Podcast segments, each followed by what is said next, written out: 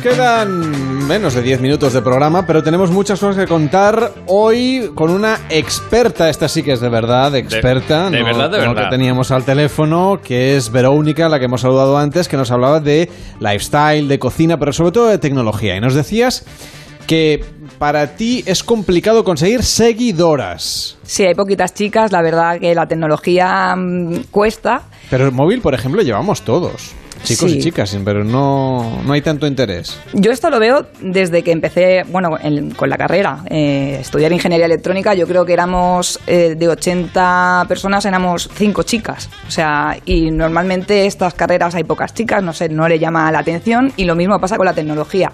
La suerte es que como puedo mezclar el tema también un poco de moda y todo esto, pues puedo llegar a ese público femenino que empiece a seguirme por otras cosas y al final pues eh, les acabe gustando la tecnología también. Y también enfoco un poco las aplicaciones y, los accesorios que utilizo, pues de cara también a ellas que puedan, que les pueda servir de, de utilidad también. Yo hace un rato he hecho un entreno aquí en directo en la radio eh, y uno de tus últimos vídeos en tu canal de YouTube es sobre gadgets para runners, para salir a correr. ¿Qué Es el tipo de- tráiler que tengo ahí. ¿Qué tipo de, trato, de trastos perdón, eh, deberíamos tener para salir a correr mm, de manera muy tecnológica? Yo lo digo claro, lo primero es- es tener ganas, ¿vale? No hay que tener nada, que, que yo siempre Pero animo que hay que correr. Las y- ganas no y- son electrónicas.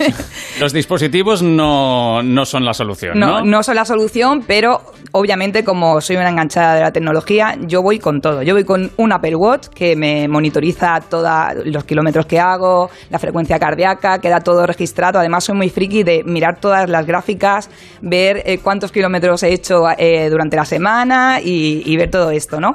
Me encanta y es una forma de motivarme, ¿no? También el ver que cada semana he ido superándome y he conseguido nuevas metas. Entonces siempre recomendaría eh, un Apple Watch o, o otra marca, y Fitbit, por ejemplo, que también está muy bien, Garmin, marcas de relojes deportivos. Y luego también unos auriculares. Yo para, necesito música. A mí la música me motiva también. Y aquí hay muchísimos auriculares. Yo recomiendo que sean cómodos, que se puedan mojar, que, se- que si sudes no se estropeen. Yo soy una guerrillera y me he cargado muchísimos auriculares. Así que soy experta en eso. Tengo varios vídeos que hablo de, de auriculares y son indispensables también. Y luego yo voy con el iPhone o con el smartphone que lleve en ese momento. Llevo el dispositivo, aunque no es necesario si llevas un reloj inteligente que esté bien. Lo que pasa que, claro, soy influencer. Tengo que hacerme fotitos de vez en cuando, pararme ahí y posturear y hablar en, en mis historias de Instagram. Así que, pero en realidad, con un, yo recomendaría eso, un reloj inteligente que te, o un, de- un deportivo y unos auriculares. Oye, después de haber probado muchos y muchos artilugios y muchos gadgets, ¿cuál es el que has probado y con el que ahora mismo ya no te imaginas eh, poder vivir sin él? Eh, bueno, lo he dicho, el, el Apple Watch, la verdad que es, es mi favorito. Hoy no lo llevo, pero lo he dejado en casa actualizando para la entrevista. Yo me quedaría con los AirPods y el Apple Watch. Los AirPods, que sabéis que son los auriculares inalámbricos que han sacado, la verdad que los perdí, cuestan una pasta, y los perdí, los, en un- en- los dejé en una habitación de hotel y yo creo que se los quedaron. Y, tú, y me los he vuelto a comprar. Yo pensaba, no me voy a volver a gastar dinero en, en este dispositivo porque no quiero. Pero los echaba tanto de menos. eh, no, no notas que, que los llevas, eh, se escuchan perfectamente a la hora de hacer, incluso hacemos vídeos en directo y tenemos que estar eh, contestando. Puedo dejarle un auricular a, a un compañero, entonces el directo es mejor, eh, es más fácil. Y ya, ya os digo, se escucha súper bien. A la hora de sincronizar con el, con el iPhone funciona genial. Y ahora que hablabas de, Apple, por ejemplo, eh, hablabas al principio, cuando te hemos saludado antes de hacer la entrevista, de las novedades que tú crees o que los rumores dicen que se van a presentar a la vuelta de vacaciones. Siempre en el otoño Apple suele presentar cosas, la última defraudó un poco. No sé si tú crees que llegarán cosas mejores eh, de cara a, a- lo que está por venir. Por ejemplo, el altavoz este que presentaron, luego volvieron a presentar y por fin lanzaron, en Estados Unidos no ha funcionado demasiado bien. No, el HomePod de momento no funciona muy bien. Lo que pasa que la grande, o sea, normalmente la grande es en septiembre-octubre, porque es la presentación del siguiente iPhone. En este caso yo creo que no va a ser una revolución eh, porque ya la, ya la hizo con el iPhone 10, fue el, antes y el después, de, fue un nuevo iPhone totalmente rediseñado. En este caso lo fuerte que va a presentar es que va a presentar un iPhone low cost, entre comillas. Digo low cost porque mm, va a valer menos de mil euros, eso se supone. Eso ya es low pero cost. ya, lo ya lo ponemos como... ¿A dónde hemos llegado? Así estamos. Entonces va a presentar tres modelos de iPhone y uno va a ser este, el, económico, que básicamente la diferencia es que no va a llevar pantalla OLED como, como ha, llevado el iPhone 10 y tampoco será eh, de carga inalámbrica porque tendrá otro tipo de acabados para que sea más económico, será así.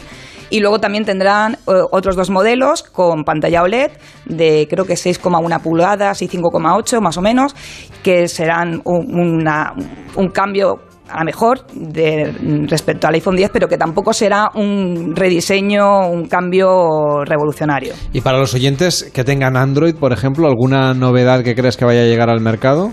Pues eh, ahora se supone que a finales del mes de agosto es el IFA, es la Feria de la Electrónica en Alemania. Aquí Sony presentará también eh, algún dispositivo muy top que se espera que, bueno, que tenga ya también cámara, doble cámara, como el iPhone 10 y para realizar el modo retrato y tal. Y muchas novedades han presentado ahora hace muy poco también diferentes dispositivos Xiaomi, el OnePlus, Samsung todavía tendremos que esperar pero para el siguiente Note, pero lo más próximo aquí Sony y el IFA a ver qué, qué más nos presentan. Oye, como influencer de tecnología, yo te quería preguntar, ¿cómo funciona para que tú hagas una review? Para que tú expliques cómo funciona un dispositivo. ¿Qué hace? Tú contactas con una marca, una marca contacta contigo y te dice, oye, te envío un dispositivo para que lo pruebes. ¿Cómo, cómo lo hacéis? Pues cuando era una pringailla, que sigo siéndolo, pero cuando era más pringailla, eran los amigos que se compraban un dispositivo y yo se lo cogía y digo, déjamelo, que tengo que hacer una, una, review y todavía hay algunas marcas que tengo más problemas para poder acceder a ellas y, no, y acabo comprándolo yo, lo analizo, incluso a veces lo compras y lo devuelves, ¿eh? Lo siento, Amazon, ya sabéis por qué.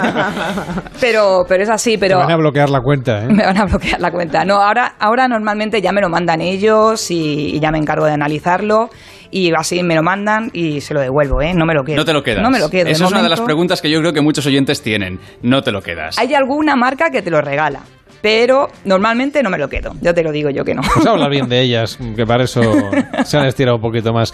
Oye, ya que tenemos aquí, eh, una de las cosas que también mucha gente quiere saber es, eh, hay una parte de la gente, ¿no? De, tu perfil así más tecnológico que se fija mucho cuando compra un móvil en las prestaciones, en la letra pequeña que se ve en las tiendas. Pero todavía hay gente que se fija mucho en el diseño, que el móvil sea chulo, enseñable, ¿no? Yo creo que es una parte importante también. O sea, al final creo que el diseño también tiene que llamar la atención, te tiene que gustar, te tienes que sentir cómodo, sobre todo a la hora de llevarlo en mano.